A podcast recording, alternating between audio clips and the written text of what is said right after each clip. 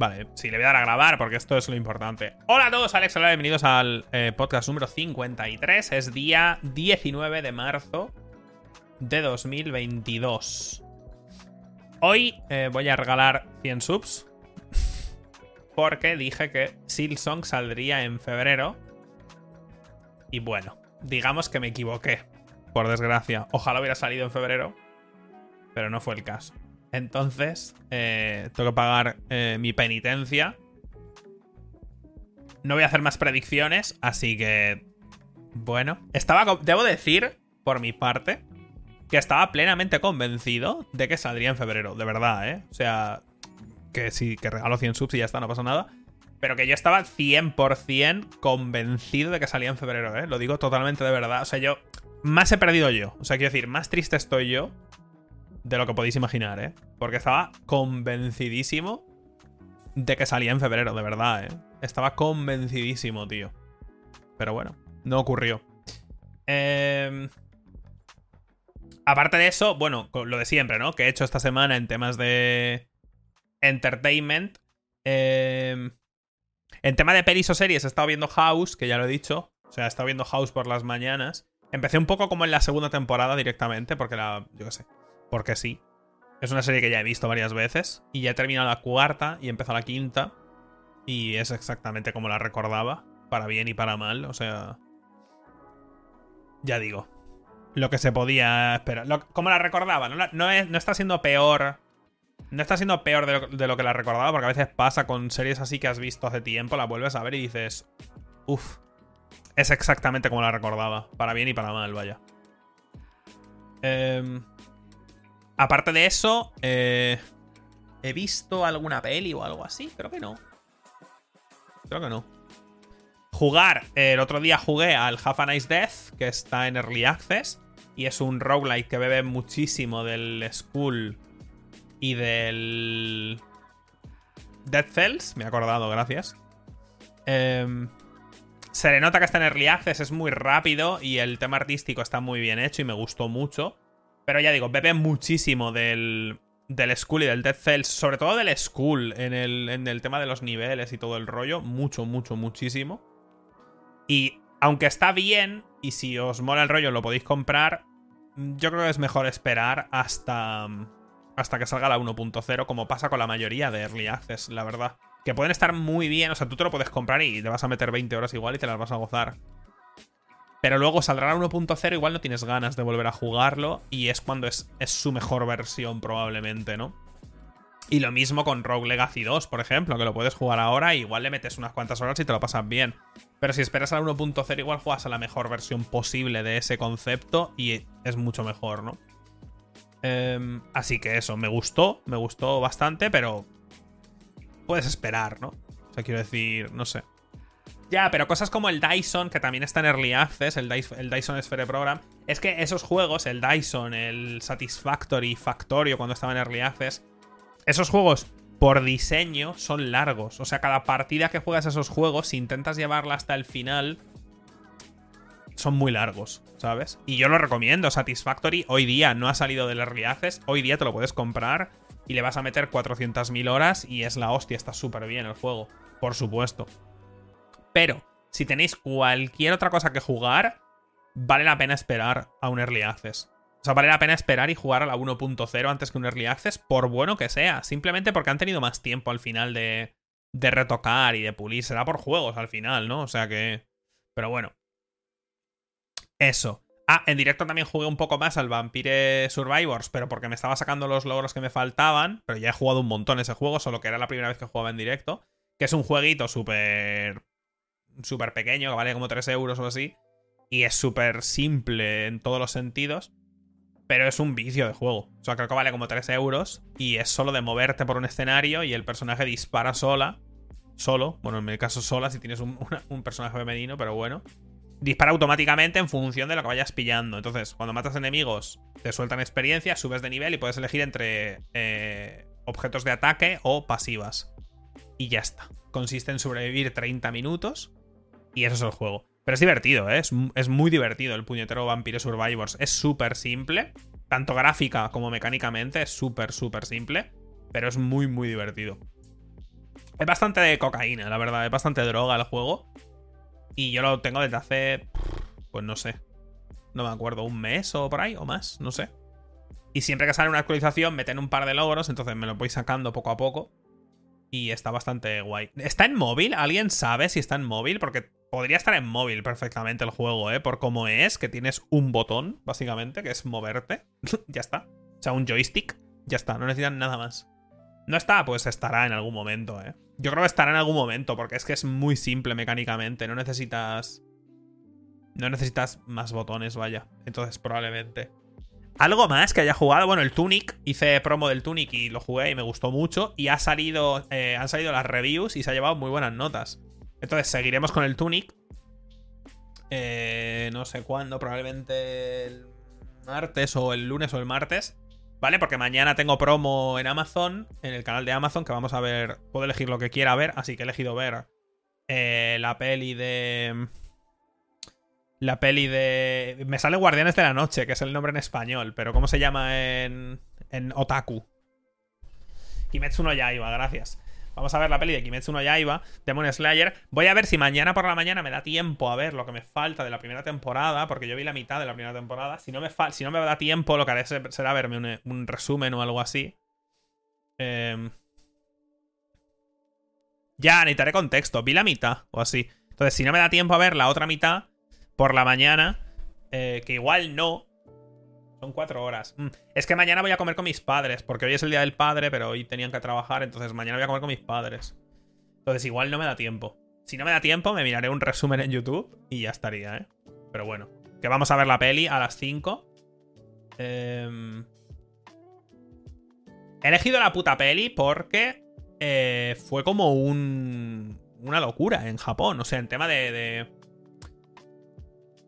en tema de taquilla. O sea, fue una locura en Japón en tema de taquilla.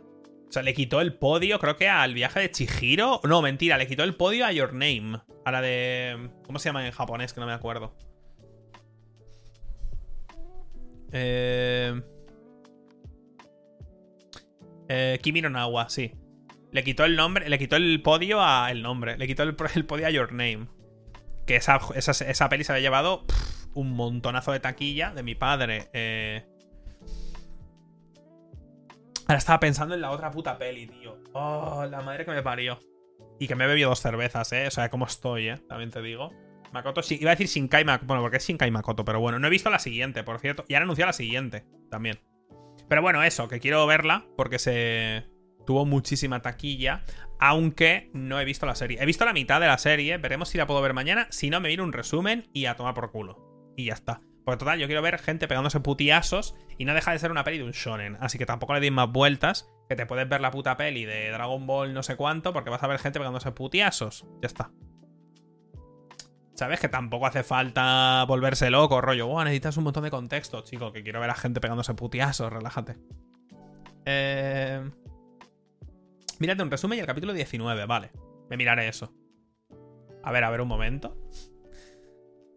Cuidado. Dato gracioso. Espérate. Siempre hay alguien. Soy la voz de, Zenitsu en el doblaje español de Kimetsu, así que espero que os guste a todos lo que la veáis doblada. Siempre hay alguien. Siempre. Siempre hay alguien en el chat. Da igual de lo que hablemos. Siempre hay alguien. Siempre hay alguien que dice, soy yo. No falla, ¿eh? Esto es lo de cada día.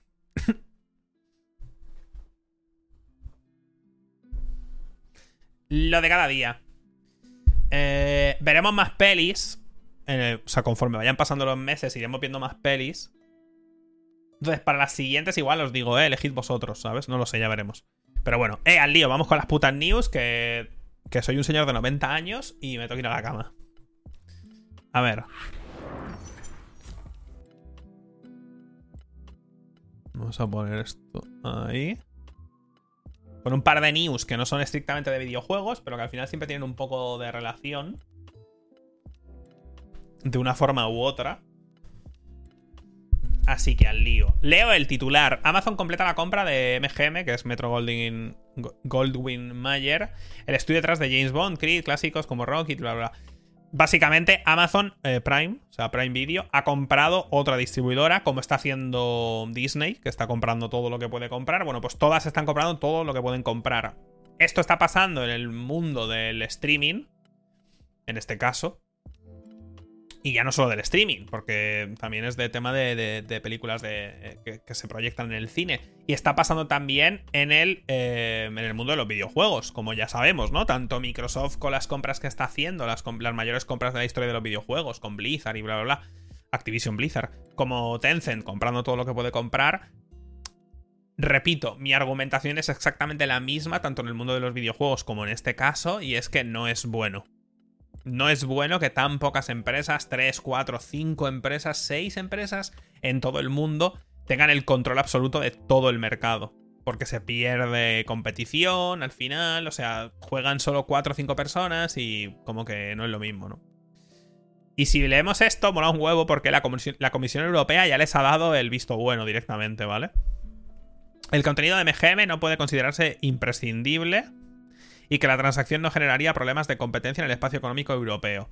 Lo cual es técnicamente cierto, ¿vale? No, no, no van a generar problemas de competencia por esto, pero no es esto, ¿sabes? Es la suma de todo y es...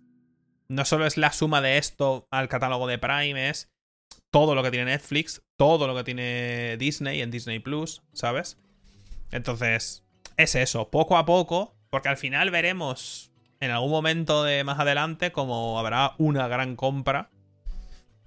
Y al final, pues eso, serán tres pegándose tortazos en el tema del streaming, cuatro como máximo. La operación está valorada en 8.450 millones de dólares. Para que pongáis en contexto, ¿os acordáis cuando Microsoft compró Activision Blizzard por 70.000? ¿Fueron 70.000 millones? Para que pongáis en contexto, ¿vale? Lo absurdo. Porque mira que lo dijimos muchas veces, ¿no? Lo absurdo que era 70 mil millones de dólares, ¿sabes? O sea, Amazon ha comprado todo el catálogo entero de esta peña que tienen. Joder. Eh, James Bond, Creed, Rocky, no sé qué, tal. Hay más cosas aquí, Stargate, no sé qué, tal. Hay un montón. El silencio de los corderos, Tomb Raider, Robocop, no sé cuánto. Todo eso lo ha comprado por 8.500 millones. ¿Sabes? Y Microsoft compró Activision Blizzard por 70.000. 70.000. es que es una locura, ¿eh? Es que sigue siéndolo. O sea, cada vez que me paro a pensar en la cantidad de dinero que es y cuánto van a tardar en recuperarlo, si es que lo recuperan a corto plazo, y con corto plazo me refiero 10 años, se me vuela, se me, vamos, se me dan la vuelta para atrás los ojos. Es que es una locura de dinero. Es muchísimo. Pero bueno, por parte de nosotros los consumidores, ¿qué hay bueno en esto? Pues bueno, pues que si tenéis eh, Amazon Prime, por lo tanto tenéis Prime Video, si tenéis Prime Video, pues ahora un montón de contenido de todo esto que han comprado, pues estará en Prime en algún momento próximo. Eso es lo bueno. Pero claro, si miramos esto, ahora mismo cualquier persona, por ejemplo, yo ahora mismo tengo... Estoy pagando activamente Netflix, HBO Max, Disney se me ha terminado porque pagué un año, pero se ha terminado. Apple TV también pagué, pero se, me ha terminado. Crunchyroll pagué un año y no he visto nada. nada. Ni un episodio de nada. Eh, y esto no sé lo que es. Entonces, eh, y recordemos que el Halo, la peli de. La peli no, la serie de Halo eh, sale aquí, ¿no? Es en Paramount Plus, ¿verdad?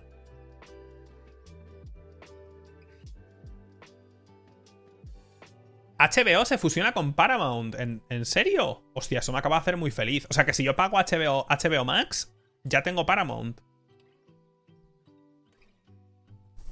No pagas HBO, que es una mierda la app. Pero si yo veo las cosas en la tele, tío, o aquí, en el PC, yo no, no uso la app para nada. Guau, que de puta madre, ¿no? Pues eso está guay. No me jodas, acabo de pagar un año de Paramount, pero eres yo, eres mi yo del futuro, que paga un año de las cosas porque es idiota. Es que me pasa el rollo de que entro en una cosa de estas y me pone un mes 10 euros, un año 50 y yo, hostias, que suena planazo, ¿sabes? Yo pienso, yo no soy tonto, voy a pagar 50 porque es mucho menos y luego no veo nada. Podría haber pagado un mes y ya está. GeoGuessr hice un directo. A ver, no voy a engañar, en ese directo pagué el año 5 veces, pero aún así hice solo un directo del GeoGuessr, creo, o dos. Pero bueno. Bueno, está en la news, ya está. Hay gente a la que le enfada por el tema de. Y a mí también. Por el tema de que tan pocas empresas tengan tanto tanta parte del pastel. Lo cual no es bueno al final para los consumidores a largo plazo, pero bueno.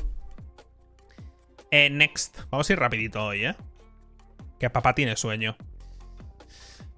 Bueno, esta es una de las noticias de la semana, ¿no? Eh, Elden Ring se ha convertido en la nueva IP. En la nueva IP en Europa más grande desde el lanzamiento de The Division en 2016 nueva IP y el mayor lanzamiento desde el Call of Duty Vanguard. Me hace mucha gracia que sea Call of Duty Vanguard porque... ¿Qué? O sea, ha vendido tanto el Call of Duty Vanguard para que haya tenido que ser el Den Ring la que le haya quitado eso desde el...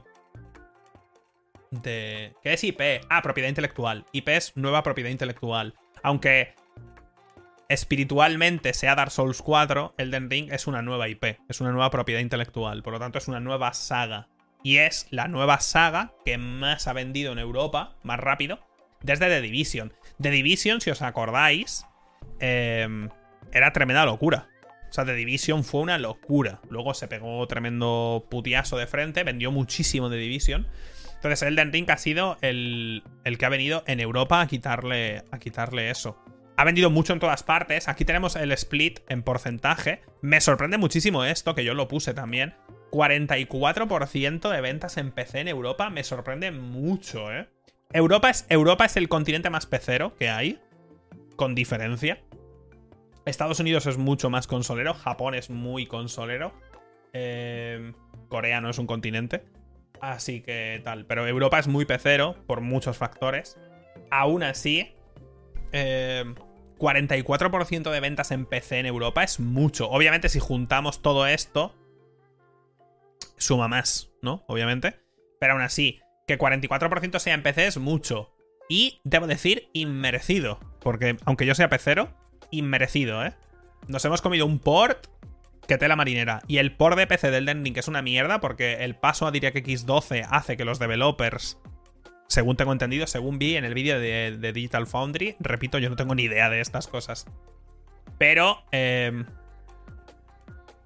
por lo visto, en DirectX 12 los developers tienen que, digamos, esforzarse más en hacer que, que se use bien y que se renderice bien ciertas cosas, o que se carguen los shaders o algo así. No sé qué es, o que se compilen. Yo sé que sabéis que... O sea, sé que sabéis que soy... Sí. No. ¿Sabéis que sé... No. ¿Cómo es? Es que voy muy borracho. Eh, soy un experto en compilación, eso quería decir. Por lo tanto, eh, debería saber esto, pero no, no lo sé. Algo tiene que ver con la compilación de los shaders o no sé qué hostias. Que se tiene que volver a hacer cada vez que instalan los drivers o que se actualiza el juego. Eso dijo Digital Foundry. La cosa es que no lo han hecho. Por cierto, Valve, la propia Valve, ha metido un puto. Ha hecho un fix específico para jugar a Elden Ring en el Steam Deck. Y va mejor. En el Steam Deck, la propia Valve ha arreglado en parte, no completamente, el desastre que es el porta PC del Den Ring. Lo ha arreglado la propia Valve. Para el Steam Deck. Por lo tanto, para la versión de Linux. Por lo tanto, eso no se puede pasar a la versión que estamos jugando la mayoría en Windows.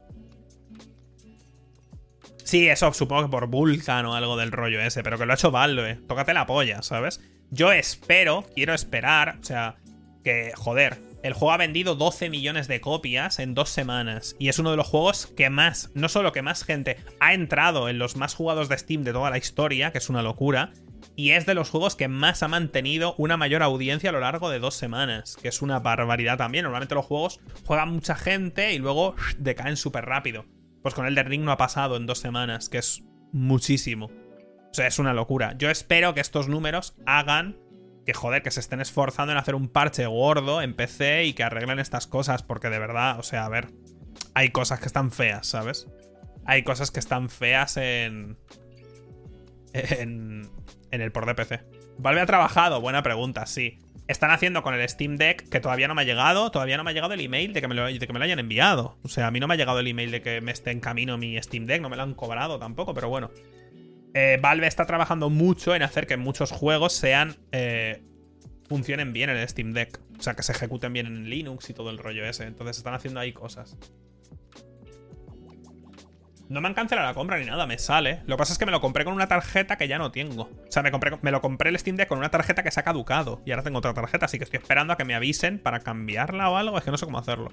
No sé, ya me, me asuda. Yo qué sé, que me llegue el email y ya haré las cosas que tenga que hacer. Pero me pillé el Steam Deck tocho, sí. Me pillé el más caro de todos. Porque tenía eh, mayor disco y la pantalla antirreflejos y todo eso. Ya veremos. Eh, ¿Había algo más de esto, creo? Esto no es, esto es un señor pelando patatas. Ahora hablamos de eso. Eh, ¿Había algo más aquí del Den Ring, creo? Podemos hablar de esto, sí. es de VR eso, o sea, es importante. Eh, vale, esto es lo de las ventas y otra era que ha vendido 12 millones. Ah, sí, que yo puse un tweet del tema de las ventas de los 12 millones y comenté que esos 12 millones en dos semanas sí que ya habían hecho que de verdad saliera del nicho en el que estaba. Un nicho puede ser pequeño o puede ser grande. Un nicho no tiene por qué ser que cinco personas lo conocen, pueden ser dos millones, ¿sabes? Blasphemous ha vendido dos millones. ¿Es un juego de nicho? Sí. Dos millones ya. Blasphemous. Dos millones creo que ha vendido ya. ¿Sabes? Y creo que aquí no hay mucha discusión al respecto. Es un juego de nicho. En el sentido de que si tú vas por la calle y dices a la peña, eh, que te gusta el Blasphemous, estuvo guapo. Te va a decir, ¿qué?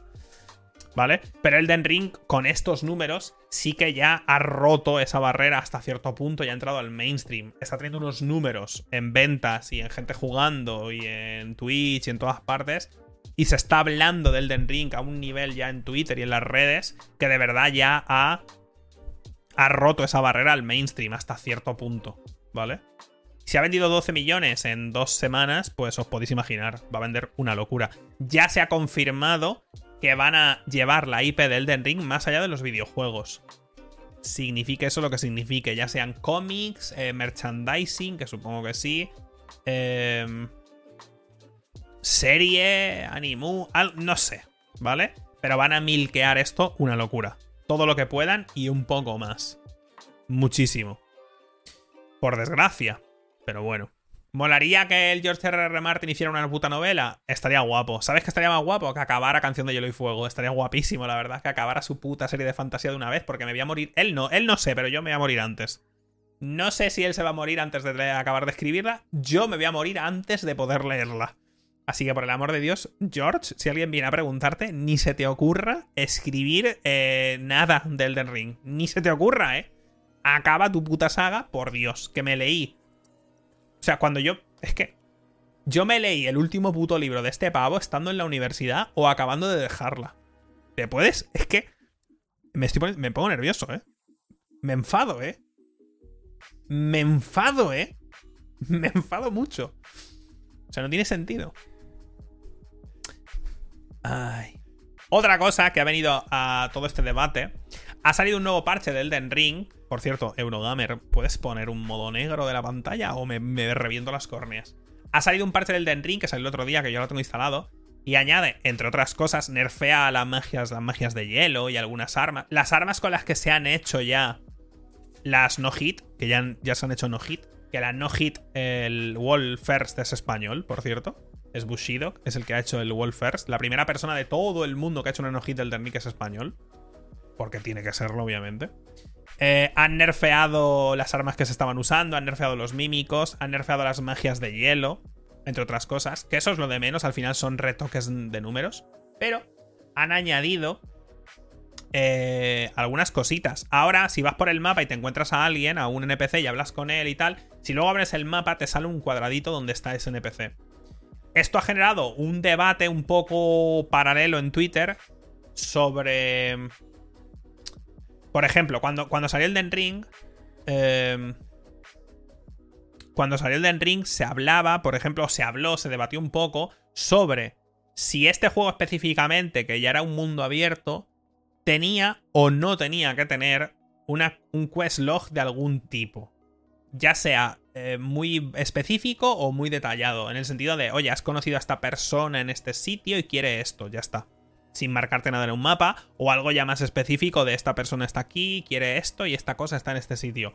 Obviamente eso no cuadraría muy bien con el, con el diseño de los juegos de Miyazaki, pero eso llevó a debate de eh, unos y otros de si no te quieres aprender dónde está la gente, pues no deberías jugar estos juegos, que esto es un poco como el elitismo de la dificultad de los, de los Souls.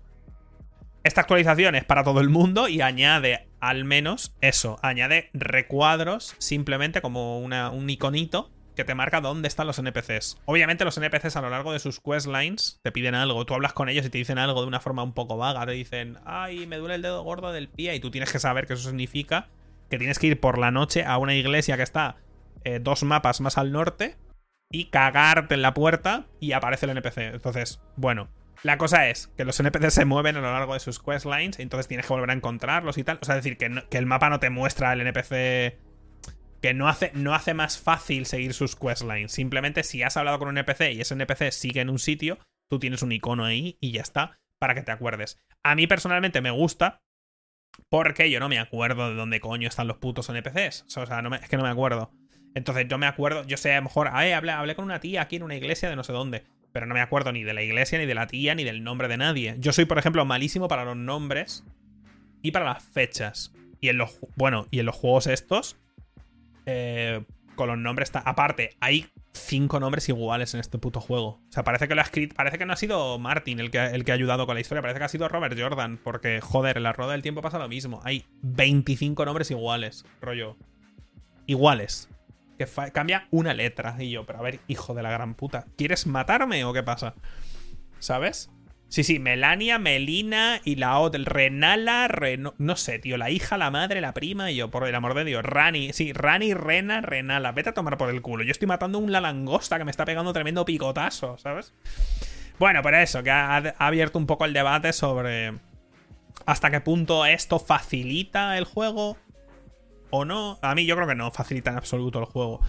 O sea, hay cosas que no hacen más fácil el juego. El hecho de que haya las estatuas de Marika que te hacen reaparecer al lado del boss no hace el juego más fácil, lo hace más cómodo, más ligerito de jugar, pero no es más fácil, es menos frustrante. El hecho de que te marque dónde está un puto NPC no te hace el juego más fácil, porque primero tienes que encontrarlo por primera vez. No te hace el juego más fácil. Es menos frustrante. Es que si en algún momento tú estás por ahí por el mapa y dices, oye, voy a ver a dónde coño estaba la tipa esta con la que hablé, pues lo tienes en el puto mapa, vas. Igual vas y se ha pirado y no sabes dónde. Bueno, pues ya lo encontrarás, ¿no?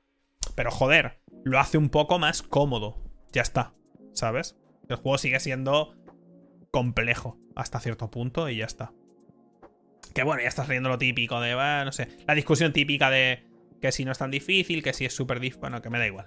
¿No? Lo de que si es difícil o no es difícil, o deja de serlo, o lo es, eso es irrelevante. Pero bueno.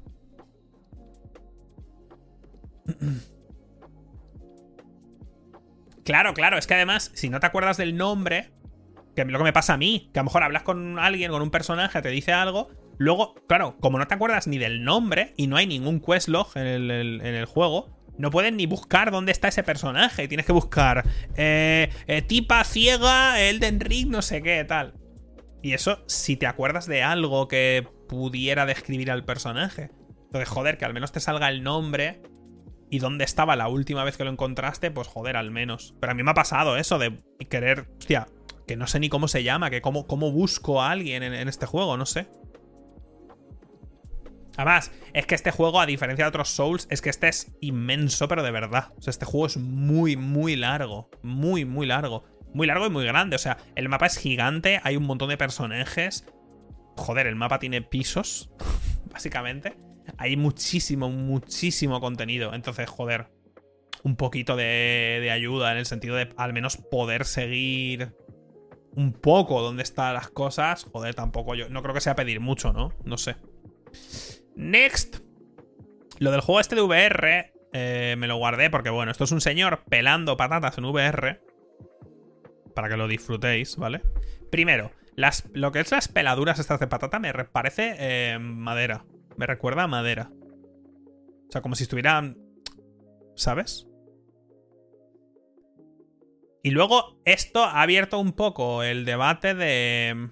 ¿Esto veis? Parece madera, no, parece lápiz. Como si como, si estuviera sacándole punta a un lápiz. Pero bueno, la cosa es que este vídeo, que fue muy, muy bien recibido en tema de, métricas en, Twitter, pues tenía un montón de gente como hablando de... De... joder, como lo guay que era o algo así. O sea, como que era más guay que. Y claro, yo contesté a un chaval que conozco que trabajaba antes en Cyberpunk y ahora trabaja en Crytek, creo. Es español. Y dije, crack, cómprate una puta bolsa de papas que vale dos pavos sin puto pelador del Ikea, hijo puta. Pero es un poco de la cantidad de juegos que hay en VR que replican tareas mundanas, como es este caso, ¿no? Pero claro, sin el rollo de que no ensucias ni nada, ¿no? Pero que está, este juego está replicando una tarea totalmente mm, del día a día, una cosa súper estúpida. Pero que a mucha gente ya simplemente visualmente le resulta como satisfactoria, simplemente el, el cómo se ve. Pero es curioso, ¿verdad? La cantidad de juegos de VR que simplemente replican algo que puedes hacer físicamente. Y aquí es donde está el rollo este de... A ver, por ejemplo, si yo quiero jugar al Forza o al Gran Turismo, pues claro, voy a llevar un Lamborghini que en la puta vida voy a poder llevarlo. Pero ¿para qué coño me voy a poner, me a, pelar patatas en VR? Si puedo pelarlas en la vida real, ¿no? Es curioso, la verdad.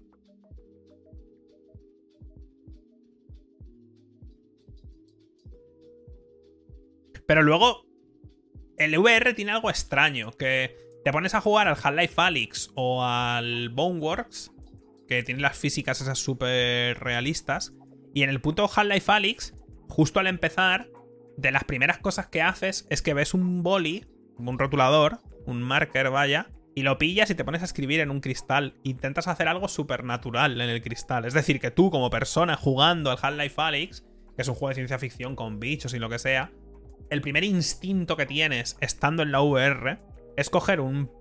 o tocar el piano. Es coger un boli y hacer algo natural. Algo que harías en la vida real, lo cual es súper curioso. Que eso se debe al medio con el que estás haciendo la acción en concreta.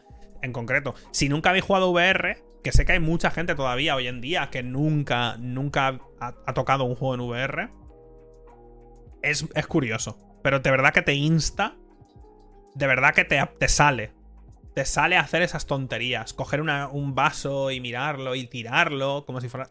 ¿Sabes? Se cae algo e instintivamente vas a recogerlo como en la vida real. O sea, es un medio que posibilita más este tipo de, de, experiencias o de videojuegos. Este juego, controlado con un mando, es una puta mierda. O controlado con un ratón. Pero en VR este, este juego pasa a ser algo mucho mejor. Solo por el medio en el que estás jugando, ¿sabes?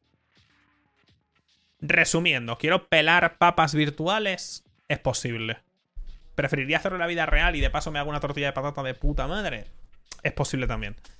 Pero es curioso el debate este sobre cuánto influye cómo tú percibes un juego o cómo tú interactúas con un juego solo por el medio, ¿sabes? O incluso por el... Sería en este caso por el... No por el medio, sino por el mando. ¿vale? Porque la VR al final, el propio casco no deja de ser lo que sería un mando en la consola o lo que sería un teclado y un ratón. Haría streaming, he hecho streaming de VR y haría más de streaming, es un input, sí. Haría más streaming de VR, pero es que no hay mucho espacio aquí. Ya veremos. Pero me gusta a mí, me gusta mucho la VR. El problema es que a mí me marea bastante. Porque yo tengo. Eh, el tema a mí del FOF en los videojuegos, el Field of View, a mí me afecta mucho. Y en los juegos de VR, como estén hechos regular, te destruyen. O sea, yo jugué al Bone Wars una hora en directo, creo, una vez. Y me tiré cinco horas con ganas de vomitar. O sea, lo pasé fatal. Y luego el Half-Life Alyx. Eh, no tuve problema. Half-Life Alyx me lo pasé en directo y me gustó muchísimo y tal. Y el Beat Saber me flipa. El Beat Saber me encanta, pero algunos juegos de VR a mí me matan. Pero me matan, ¿eh? O sea, me, tumban, me, me muero, vaya. Bueno, siguiente. Si es que no puedo evitar no parar. Es que no puedo parar de hablar. Eh, bueno, ha habido una filtración. Bueno, en fin, se ha liqueado eh, a través de, de la API de, Steam y demás. Em, algunas fechas de salida de juegos. ¿Vale? Esto ha pasado varias veces, ha pasado en otras tiendas como en GOG y en fin, ¿no? Aquí hay una broma muy graciosa que la vamos a pasar a ver para que todos os riáis. Eh, entre muchas de estas fechas, obviamente las fechas primero. Algunas de estas fechas son reales, claramente, Y otras son placeholders, son fechas que ponen pues, para ponerlas ahí y ya la actualizaremos cuando el juego vaya a salir de verdad. Hay una fecha muy graciosa, que a ver si la encontramos aquí. Eh, dice, para que nos riamos todos, y obviamente que es un placeholder, Silksong está eh, puesta una fecha de 28 de febrero de 2028. Porque el mundo me odia. Y mi vida es una farsa. Pero bueno, hay algunas fechas aquí más o menos interesantes. El Metal Slug Tactics, que tengo muchas ganas, por ejemplo. 30 de julio. Eh, Stray, que es el juego del gato, que tengo muchas ganas. 19 de abril, me parece muy pronto, la verdad. Pero bueno, 19 de abril. Oxenfree 2, aparece como 30 de junio. El Uncharted, Sonic Frontiers, 1 de septiembre.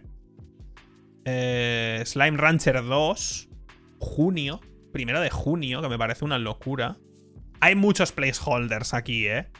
Porque a veces un juego sabe los developers que lo van a sacar en Steam y en Epic y en la Switch o lo que sea, y le ponen una fecha placeholder, o incluso la fecha real de salida, pero luego por tema de contratos o distribución acaba saliendo solo en Switch. Pero igual, simplemente las bases de datos de Steam y tal siguen las fechas originales y nunca las cambian hasta que un año más tarde acaban saliendo también X. Pero bueno, estas cosas van pasando. Os dejaré como siempre el enlace por ahí por si queréis ver...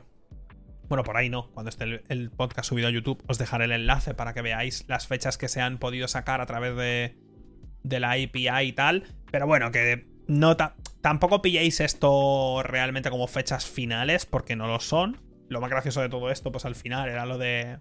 Lo de Silson para el, para el 28 de marzo, de febrero de 2028, que es que es gracioso, vaya. Pero bueno, sin más. No, le, no hay que darle más importancia, vaya. No hay que darle más importancia. Next, el otro día Supermassive Games anunció The Quarry, que vimos el tráiler en directo. Lo vimos el otro día en directo. Eh, es otro juego de estos de... Parece, de hecho, perdón, una secuela del Until Dawn. Until Dawn fue aquel juego de Play 4, ¿os acordáis? De de asesinatos y demás que se iban a una cabaña y... y luego tenías que tú elegir, tomabas decisiones y podían vivir o morir o lo que sea. Pues este es, es como la secuela de Until Dawn. No es una secuela real en temas de la historia, es como un poco la secuela espiritual, vaya. Eh, el tráiler lo vimos en directo, lo podemos ver luego al final del directo otra vez si queréis, pero bueno, es exactamente lo que podéis suponer. Si habéis jugado Until Dawn o habéis visto Until Dawn, es exactamente el mismo videojuego otra vez. Están mejor hechas las animaciones faciales y la captura de movimientos y en fin, todo eso, pero en temas de jugabilidad y el concepto del propio juego es exactamente lo que podéis suponer, para bien y para mal. Yo ya comenté que a mí estos juegos me estaban empezando a cansar, porque al igual que Until Dawn me gustó muchísimo, fue como el primero, digamos, de los juegos de ese estilo, ¿no? El primero que salía un poco de lo que habían hecho con. Con lo de los zombies, que jamás me acordaré del nombre, te lo juro, tengo unos problemas. Eh, sí, era un poco una evolución de Heavy Rain y de los juegos de Telltale, gracias. O sea, tengo, voy a tener que ir al médico. Era un poco la evolución de eso. El problema es que después de Until Dawn han salido 250 juegos haciendo exactamente lo mismo y este hace exactamente lo mismo otra vez. Se ve muy chulo, porque se ve muy bonito gráficamente. Y yo seguramente lo juego en directo, porque son juegos muy divertidos de jugar en directo. Porque os enfadáis cuando me equivoco y se muere gente y tal. Pero no hace nada. Tú ves el tráiler y dices, vale, como que ya sé de qué va esto, ¿sabes lo que decir? Entonces, eh, habrá que ver. Sí, es un poco ser interactiva. Estos juegos sí que realmente son de esos juegos que te, tienes la, casi la misma, prácticamente la misma experiencia jugándolo tú o viéndolo. Porque jugablemente son casi nulos, ¿sabes? O sea, no hay, no hay jugabilidad, no hay, no hay expertise por parte del que tiene el mando, no aprendes nada, o sea, no, no sabes jugar mejor al final de un juego que al principio de un juego de estos no hay ningún tipo de. O sea, la jugabilidad de este juego es la que tiene el menú de un DVD o de un Blu-ray hoy en día. Esa es la jugabilidad, es pulsar un botón y ya está. Entonces.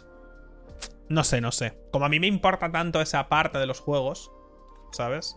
Hay gente a la que no, pero a mí sí. Pues bueno, pues para mí es un poco tal. Eh, podemos usar esto que es lo mismo. Sí.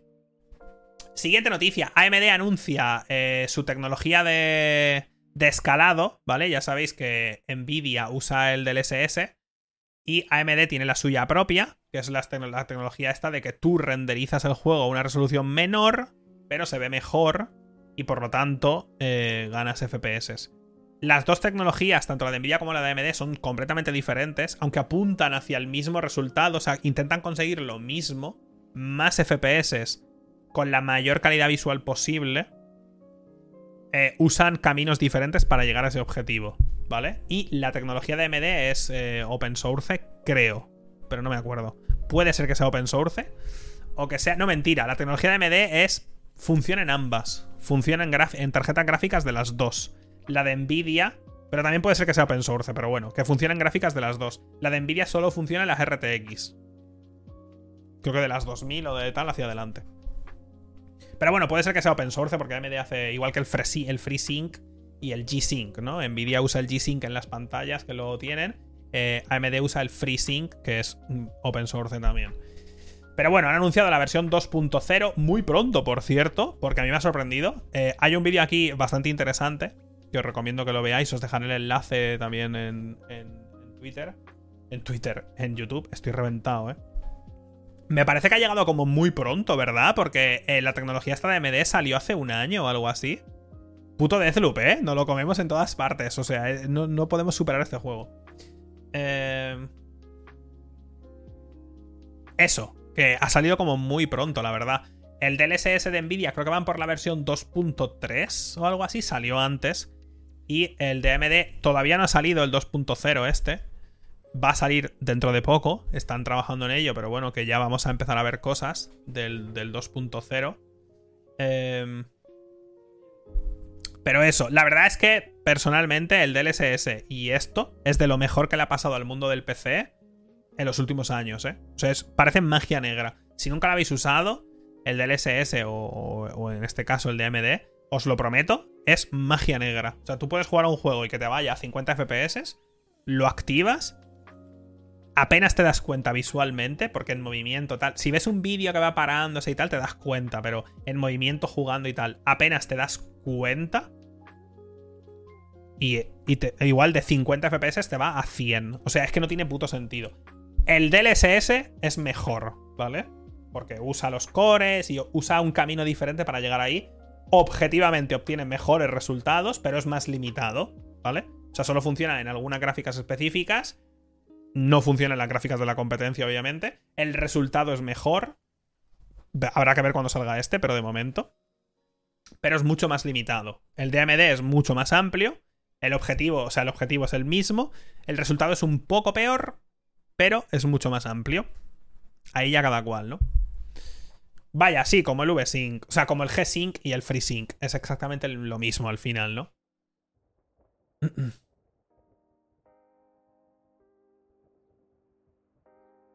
No, no, que también se nota, ¿eh? El de AMD, que yo estoy súper contento con los dos, vaya. Y ojalá la 2.0 esta sea incluso mejor que el del SS de Nvidia, para que Nvidia se ponga más las pilas todavía. Repito, que lo mejor que nos pasa en la industria tanto como, lo, con los Intel y con Ryzen y demás, es la competencia. Que ojalá sea este, la versión 2.0, buenísima y tal. Pero que ojalá vaya. Pero vamos, más disfrutamos todos al final, joder. Pero vamos, que si nunca la habéis probado, probadlo, porque es una locura. Yo lo probo poco y lo noto poco porque tengo la 3090, la verdad. Y juego a 1080, o sea, es que ni lo necesito activar, la verdad, porque es que en 1080 mi gráfica estaba durmiéndose. Pero que es una locura. Es un locurote, pero, pero, pero gordo, vaya. Sí, algo muy bueno de esto es que recordemos que las CPUs barra GPUs de las consolas em, son AMD. Cuidado. Cuidadito con esto. Cuidadito con esto. Esto puede venir muy bien a las consolas, ¿sabes? Habrá que ver cómo lo hacen, porque al final las consolas, aunque usan arquitectura de estas, es arquitectura muy retocada y muy específica.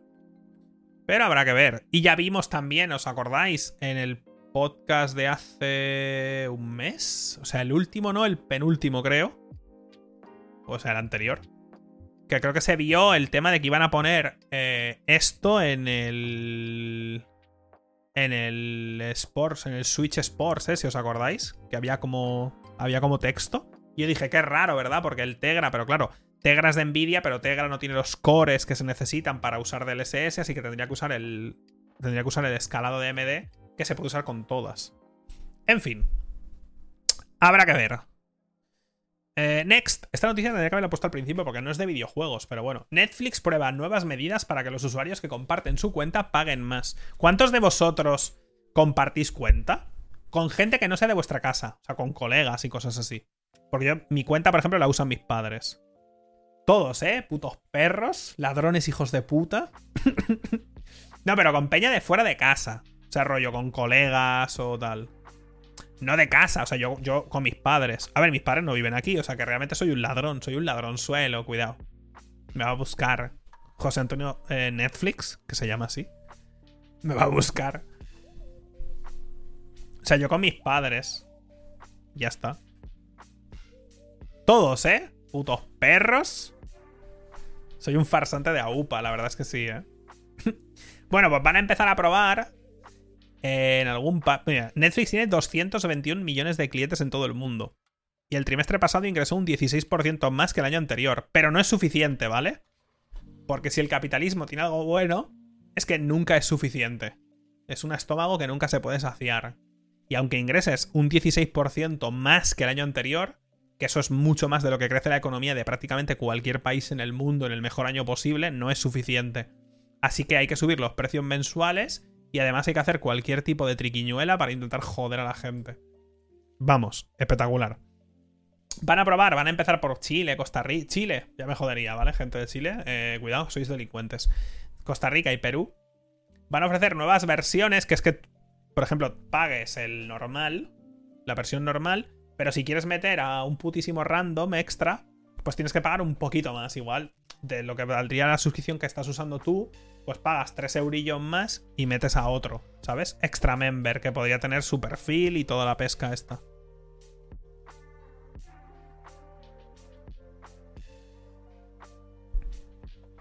¿Cómo lo van a saber? Yo supongo que lo harán por temas de IP, ¿no? O sea, verán que si tu cuenta te logueas desde un lugar con unas IPs que por proximidad pues tienes tu PC, tu tele y tal en la misma casa y después se conecta por IP Imagínate mi cuenta, ¿vale? Estoy yo aquí.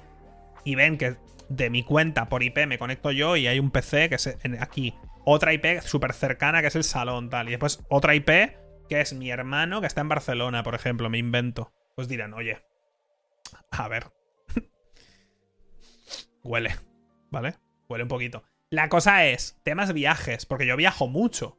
Ahora no, pero viajaba. Entonces, claro, yo me he conectado a Netflix en un montón de países, viajando, por ejemplo. En Francia y en Estados Unidos y en Japón y cosas así. Entonces... ¿Cómo lo harán? Tendrás que meterte en Netflix y decir, me voy de viaje, tal, como pasa en el banco, porque si en el banco te bloquean las cuentas y te conectas desde otro país, dicen, cuidado. Los piratas somalíes, viene Tonacho. Y te bloquean las cuentas. Por dispositivos, supongo que sí. ¿Sabes? Rollo, verán que mi, mi IP que enlaza a mi móvil, ¿sabes? Pues de repente ese móvil se ha conectado en España y ocho horas más tarde se ha conectado en, en Nueva York, por ejemplo. Y verán que igual durante X días se ha conectado en Nueva York y luego ha vuelto a conectarse a España y eso pues un algoritmo dirá, ¿es ha ido de viaje este chaval? Supongo. Porque entiendo que no te bloquearán instantáneamente. ¿Sabes? No sé. Yo, sinceramente. Me parece una gilipollez. O sea, entiendo por qué lo van a hacer, because capitalismo, pero es innecesario. La gente está contenta. O sea, primero. Yo empecé, o sea, el primer mes de mi vida que pagué Netflix, pagué 7 euros, creo, o algo así. Y ahora estoy pagando 19, creo, o 18. O sea, pasé al 4K, que en su momento valía 12, y ahora vale 18. Que dices, a ver. ¿Vale? Relájate. Que vaya pelis me estáis haciendo, ¿eh? Pero coño, si ya lo subís de precio, entre otras cosas, porque sabéis que esto está pasando, pues chico, a comer y callar. Aparte, me hace mucha gracia esto cuando la propia Netflix durante años usó como, como, como, como manera de, promocionarse el hecho de que compartieras tu cuenta con colegas. ¿Sabes? Lo usaban en Twitter y en todas partes. Lo usaban como manera de promocionar, como eslogan y tal. O sea, hacían como campañas de publicidad hablando de cómo podías compartir tu cuenta con colegas y tal. Y ahora de repente es como, no, no, no, ahora hay que pagar más. No, no nos gusta ahora. No. Solo hemos ganado un 16% más en un año. O sea, en este periodo, más que el año anterior. 16. ¿Os podéis imaginar? Es que poneos en situación. Imaginaos que vuestro trabajo empezáis este año a currar y cobráis 1000 euros todo este año. El año que viene empecéis a cobrar 1160.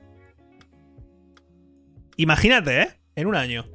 Al año siguiente, otro 16% más. Estás ya cobrando 1380 o lo que sea. Al año siguiente ya estás en 1700. Al año siguiente. Es que tú imagínate crecer a un 16% interanual y ponerte a llorar. Es que son unos putos perros, te lo juro, ¿eh? Es que son unos putos perros. Tú imagínate crecer a un 16%. Yo lo firmo ahora para toda mi vida, tío. Y se quejan, rollo, ¿solo un 16%? Vamos a pasar la suscripción de 12 euros la básica a 450. Y además, eh, les vamos a meter en la cárcel si comparten la cuenta. Y todo para ver las pelis que están haciendo, ¿eh? Que... Joder. Chico, me, van a tener que empezar a pagar a mí Netflix, ¿eh? Por ver las pelis que están haciendo, la madre que los parió, ¿eh? Next. Eh, obviamente no podía pasar una semana sin que Tencent se quedara quieta. Eh, Tequila Works eh, da la bienvenida a Tencent como un inversor mayoritario. Tequila Works es española, recuerden. con la central en Madrid, Tequila Wars, fundada en 2009, conocida por títulos como Rime, Deadlight, Guild. Bueno, Guild no lo conoce nadie porque es exclusivo de Stadia. de Sexy Brutale, juegazo. Juegazo, juegazo. Mi favorito, por cierto, de esta gente. Más que el Rime, ¿eh? Con el Rime se hicieron súper famosos. Con el Rime se hicieron súper, súper famosos. Pero para mí, de Sexy Brutale es un juego mucho mejor hecho. Personalmente, pero bueno. Y el que va a salir dentro de poco, que le. Bueno, dentro de poco. Eh, en breve y el que, en el que están trabajando es el Song of Nunu, que es un juego de, League of Legends, ¿no? Es uno de este, o sea, Tequila Wars es uno de esos estudios que está trabajando en hacer algo aparte de League of Legends con la IP de League of Legends. Así que Tencent ha metido pasta. Recordemos que Tencent al final es dueño del LOL al 100%. Así que tampoco es tan raro. Sí, con lo del Riot Forge, que cualquier empresa como que puede aplicar y decir, oye, queremos hacer un juego y mostrar un proyecto y puede ser que Riot te diga, pues venga, para adelante. Em, eso, inversor mayoritario, Tencent, en una empresa española de videojuegos como es Tequila. A mí me gusta Tequila, la verdad. Eh, lo que hacen y curran y cómo hacen las cosas y tal, pero bueno, pues Tencent. Obviamente, pues eh, tanto el CEO como tal han dicho, pues lo, que siempre vemos cuando Tencent compra una empresa que dicen estamos súper contentos porque podemos hacer, gracias a Tencent, podemos hacer eh, un montón de cosas que queríamos hacer, bla, bla, bla, bla, bla, bla, bla, bla, bla, bla. Dicen lo mismo todas. Que ya es para decirle, ¿qué, podía, vas a, ¿qué vas a hacer ahora? Que no podías hacer antes, no entiendo. Pero bueno. En fin, nada, que han comprado part inversor mayoritario. Lo cual quiere decir es que si hay que votar, Tencent puede decir, no, no, hacéis esto. Y a tomar por culo, ¿vale? Porque es inversor mayoritario, pero bueno. Next.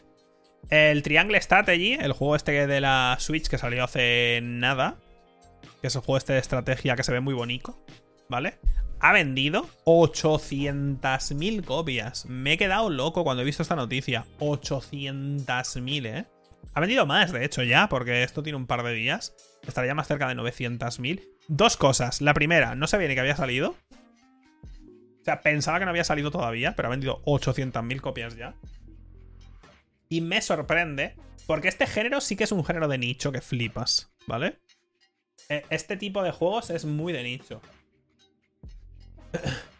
Yo te lo juro que no sabía que había salido, ¿eh? Te lo digo de verdad.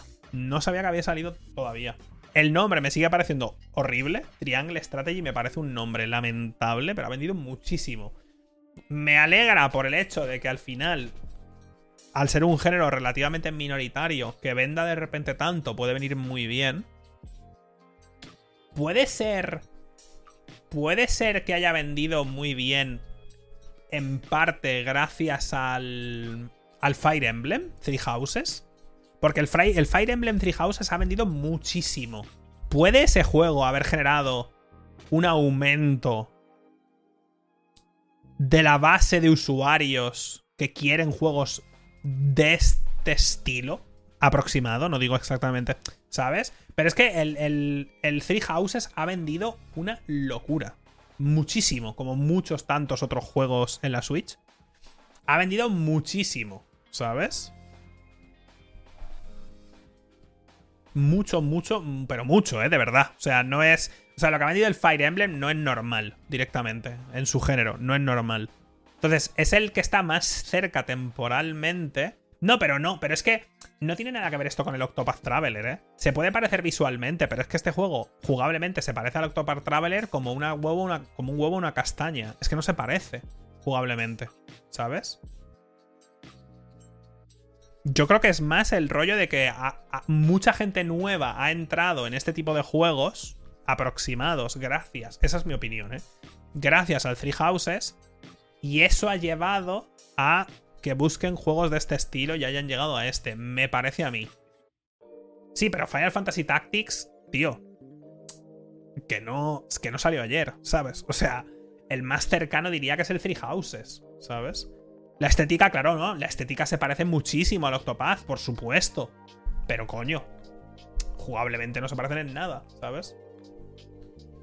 No sé, pero bueno, 800.000 copias, que es un logurote, vaya. Que esta es la misma noticia. Sí, luego en es la misma noticia. 200.000 unidades en Japón, es esta es la misma, ¿eh? Y casi 800.000 en todo el mundo, que habrá llegado al millón ya. Y yo sin saber que había salido, pero bueno. Eh, ah, esta noticia del Elden Ring, quiero hablar de ella, pero no por Elden Ring, pero bueno, la comento. Elden Ring esconde una pared falsa que necesita más de 50 golpes para ser descubierta. Esto lo habréis visto en Twitter estos días, me lo ha puesto mucha gente, me lo ha retuiteado y demás. Es este vídeo, ¿vale? Y hay un pavo que dice: Aparentemente esta pared no se rompe de golpe, hay que pegarle 50 veces. Me sorprende la cantidad de gente que se cree que esto está hecho a posta. En el sentido de que Miyazaki y su equipo han puesto esta pared para que tú le pegues 50 golpes y la rompas. Cuando lo lógico es pensar que en algún momento esto era una pared que se podía romper, pero que de ese momento hasta hoy en día cambiaron el diseño del mapa o lo que sea y simplemente cogieron la pared, porque esto en programación se hace cada día 50 millones de veces, y en vez de hacer una puta pared sólida, cogieron el valor de la vida de la pared invisible y lo subieron al máximo y ni pensaron en ello otra vez. Y ya está. Ni es un bug, ni está hecho a posta en el sentido de, no, tienes que pegarle 50 veces. Al puto programador de, de, mierda que está ahí picando código le dijeron, crack, esta puta pared que era una pared de mentira ahora es de verdad, ¿vale? Y el tío dijo, joder, qué pereza hacer una pared de verdad. Cogió el valor de la puta vida y lo subió al máximo. Ya está. En Dark Souls 1, los objetos que, se deberían poder romper, pero no se pueden romper, les pasa lo que a esta pared, que tiene, esta pared tiene 9.999 de vida. Pero en Dark Souls 1 tiene 9.999 de vida y 999 de defensa para que no pueda romperlo. Y el trigger para que desaparezca es algo, que lleves un objeto o cosas así. El programador que hizo esto, que le dijeron, oye, la pared aquella, acuérdate que ya no... Hemos cambiado el mapa y esto ya no va a ser lo que era, ¿vale? Acuérdate de que ahora es una pared sólida. Y dijo, te he escuchado que flipas. ¿Sabes? y ya está. Y en vez de cambiar eso por cómo funciona la programación, le puso la vida máxima y se, y se olvidó de cambiar el valor que hace que sea indestructible. Y ya está. Eso es lo más lógico. Y esto, cualquier programador, bueno, os puede contar una y mil historias. Una y mil historias. Al otro lado, nada, hay una puta habitación donde hay un personaje de espaldas y demás. Que, tío, en el LOL, por ejemplo, hay mil bugs en el puto LOL, había en su momento muchos más, porque se usaba Timo para todo. Al personaje de Timo se lo usaba para todo. Pillabas a Timo y lo hacían invisible a los programadores y lo ponían por todas partes en el puto mapa. Había 50 millones de Timos de mierda, invisibles por todos lados, porque lo usaban como objeto por defecto. Y luego eso generaba problemas porque Timo el juego lo identificaba como un, como un héroe y no sé qué, y se podía curar o no sé qué. Unas cosas que se generaban por encima por vaguería de no hacer las cosas bien desde el principio. Por eso los juegos es muy difícil luego como reprogramarlos. Por eso le pasa a Minecraft, entre otras cosas, ¿sabes? Entonces, es como muy cómodo si tú en un juego ya has programado paredes de verdad y paredes invisibles, o sea, paredes que se pueden romper si una pared se puede romper durante el development, pero llega un punto en el que te dicen los jefes, oye, que no se va a poder romper, pues es más fácil, en vez de hacer todo el rollo de ponerla de la otra, simplemente coger la puta vida, cambiar el stat de la vida y hacer, en vez de uno de vida, tienes 9999. A tomar por culo, ya he terminado por hoy, me voy a dormir, que tengo ganas de leerme el nuevo manga de Shingeki que ha salido esta tarde. Eso es lo más probable. ¿Vale? Pero bueno.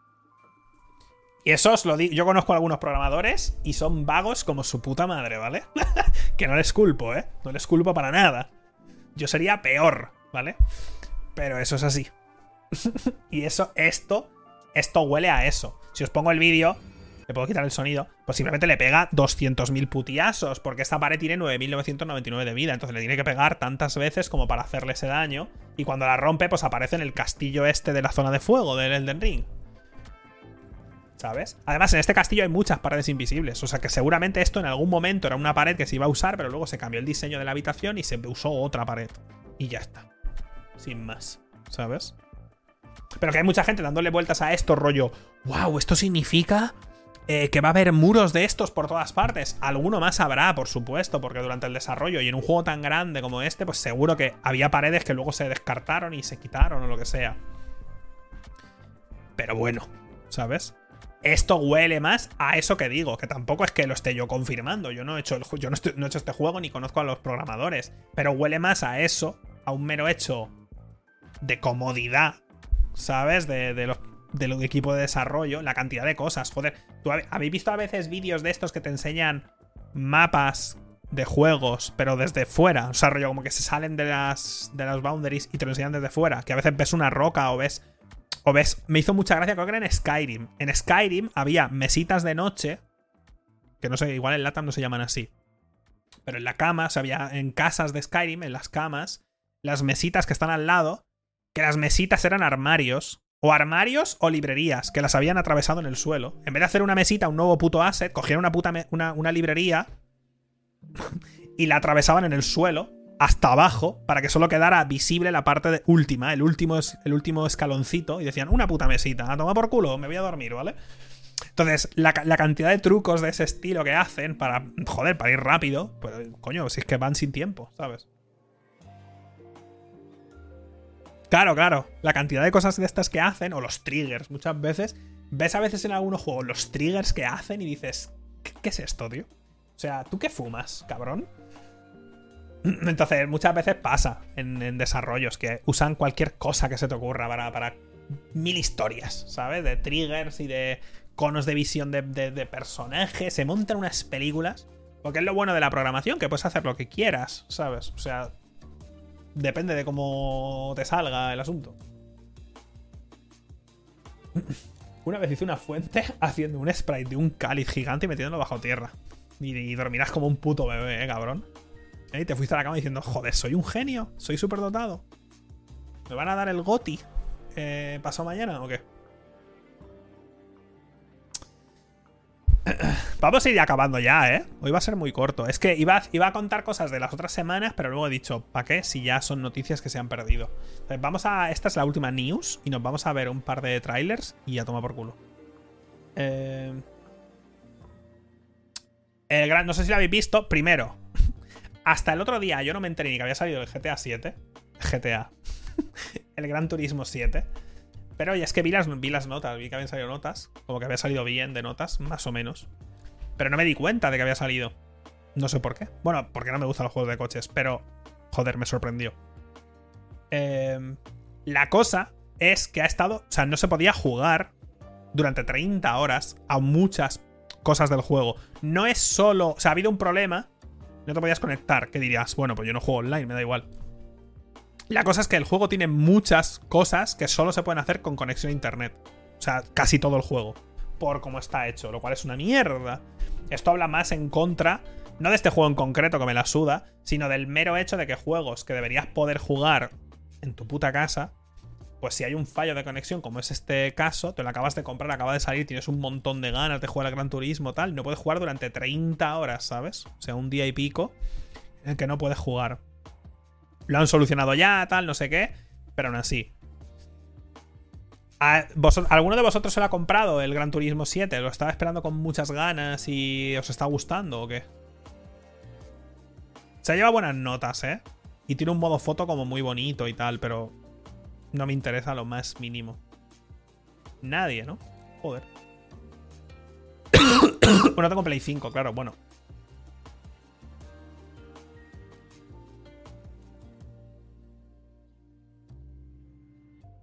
La gente que te sigue es como vos. No, hay mucha gente que me sigue que juega un montón de cosas que a mí no me gustan, ¿eh? Mucha, además. Mucha, mucha, que me dice, ellos, Juan, no sé qué.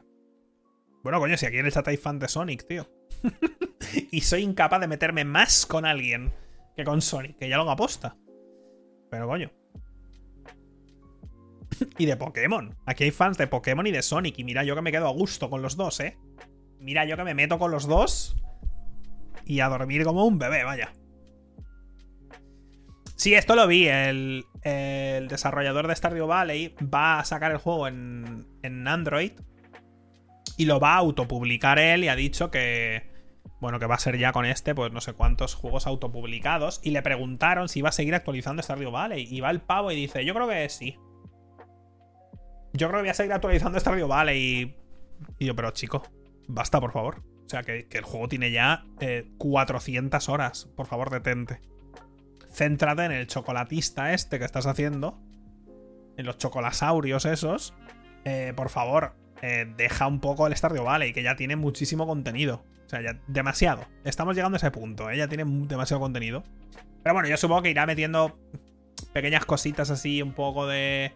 Más de comodidad que de contenido per se.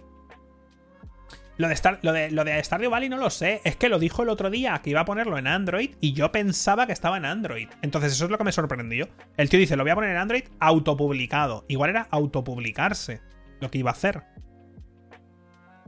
Pero ya estaba en Android, ¿verdad? Es que yo lo he jugado en el iPhone solo. Entonces, no sé qué es lo que, va a hacer, ¿sabes? Ah, que se pira de Chucklefish. O sea, deja Chucklefish. Yo también me iría si fuera él. A ver.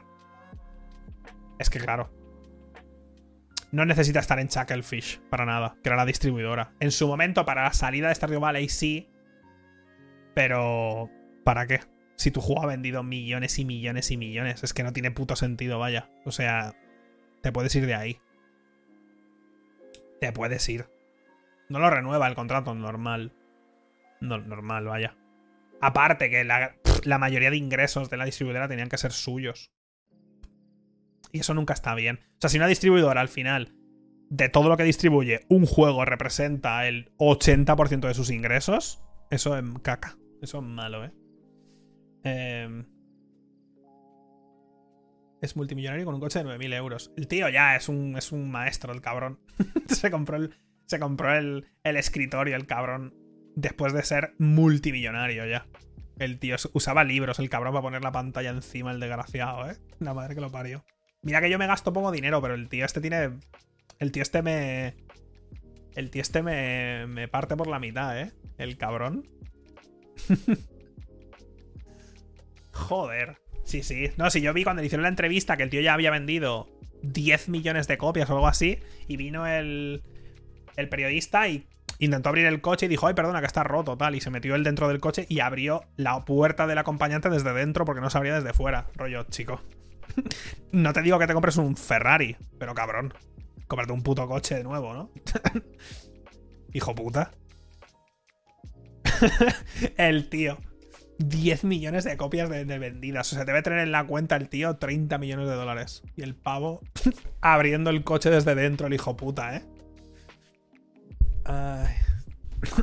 Está guay. Le vendo un Peugeot si quiere. Te vendo un Peugeot 308 todo guapo si lo quieres, ¿eh?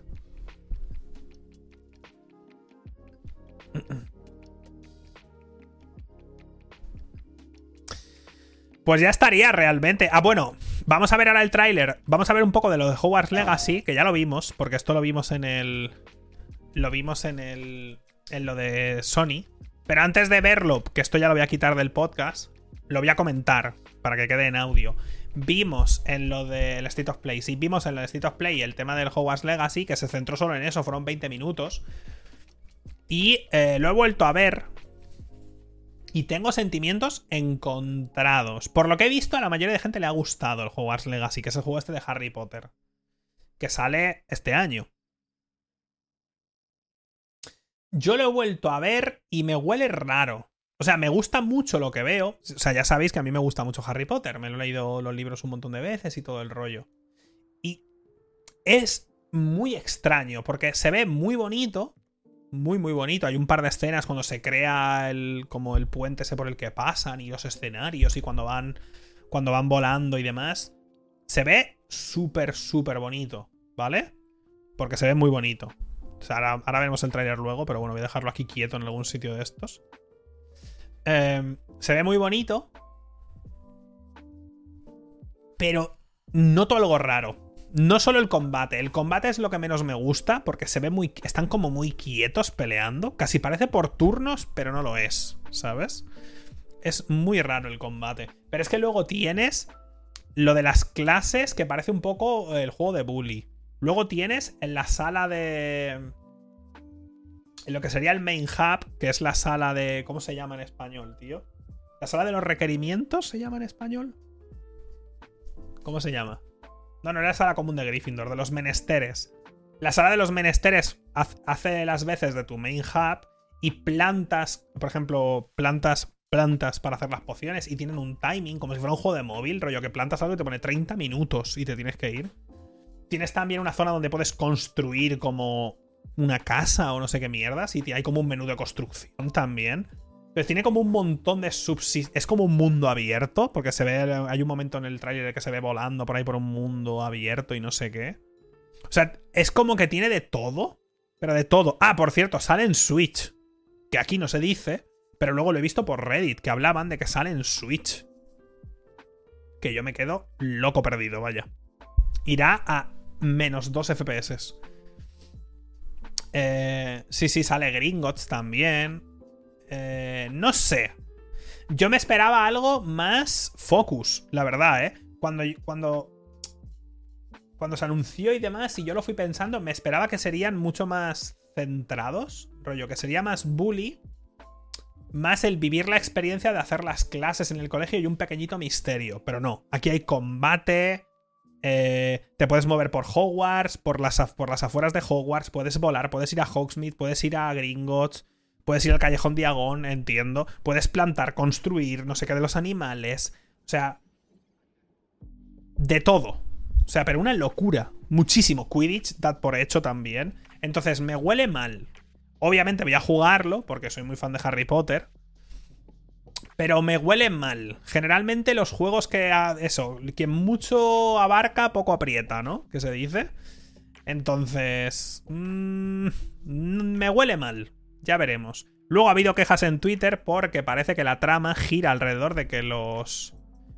Los de estos, los... Ay, los de Gringotts, que no me sale, los... No son elfos, no son los elfos domésticos, los...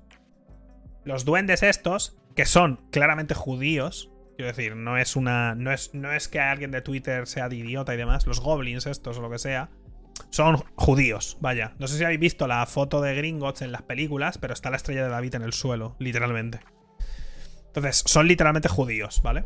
Que ya es bastante racist en los libros, porque son los que se dedican al tema económico, pero es que resulta que aquí son los malos también. Y eso además ha llevado pues a discusiones alrededor de pues cómo de racist es el asunto. Entonces, bueno, en fin, eso ya para debates un poco más ideológicos y sociales. Pero que son claramente judíos es más que obvio. O sea, eso desde los libros, vaya, ¿eh? No es una novedad de ahora ni, ni algo que se haya dado cuenta ahora la gente, rollo de repente, ni nada. Ni que ahora la gente sea como más, oh, eres de cristal. Bueno, en el noventa y tantos, cuando se leían los libros estos, también la gente dijo, momento, son judíos. Así que, bueno, simplemente eso. Y como audio, pues ya estaríamos, lo dejamos por aquí. Vamos a ver, voy a pasar esto rapidito y... y me voy a cenar algo, vaya que estas dos cervezas me han dejado cago. Eh, temas de audio dejamos por aquí. Eh, la semana que viene ya veremos. Adiós.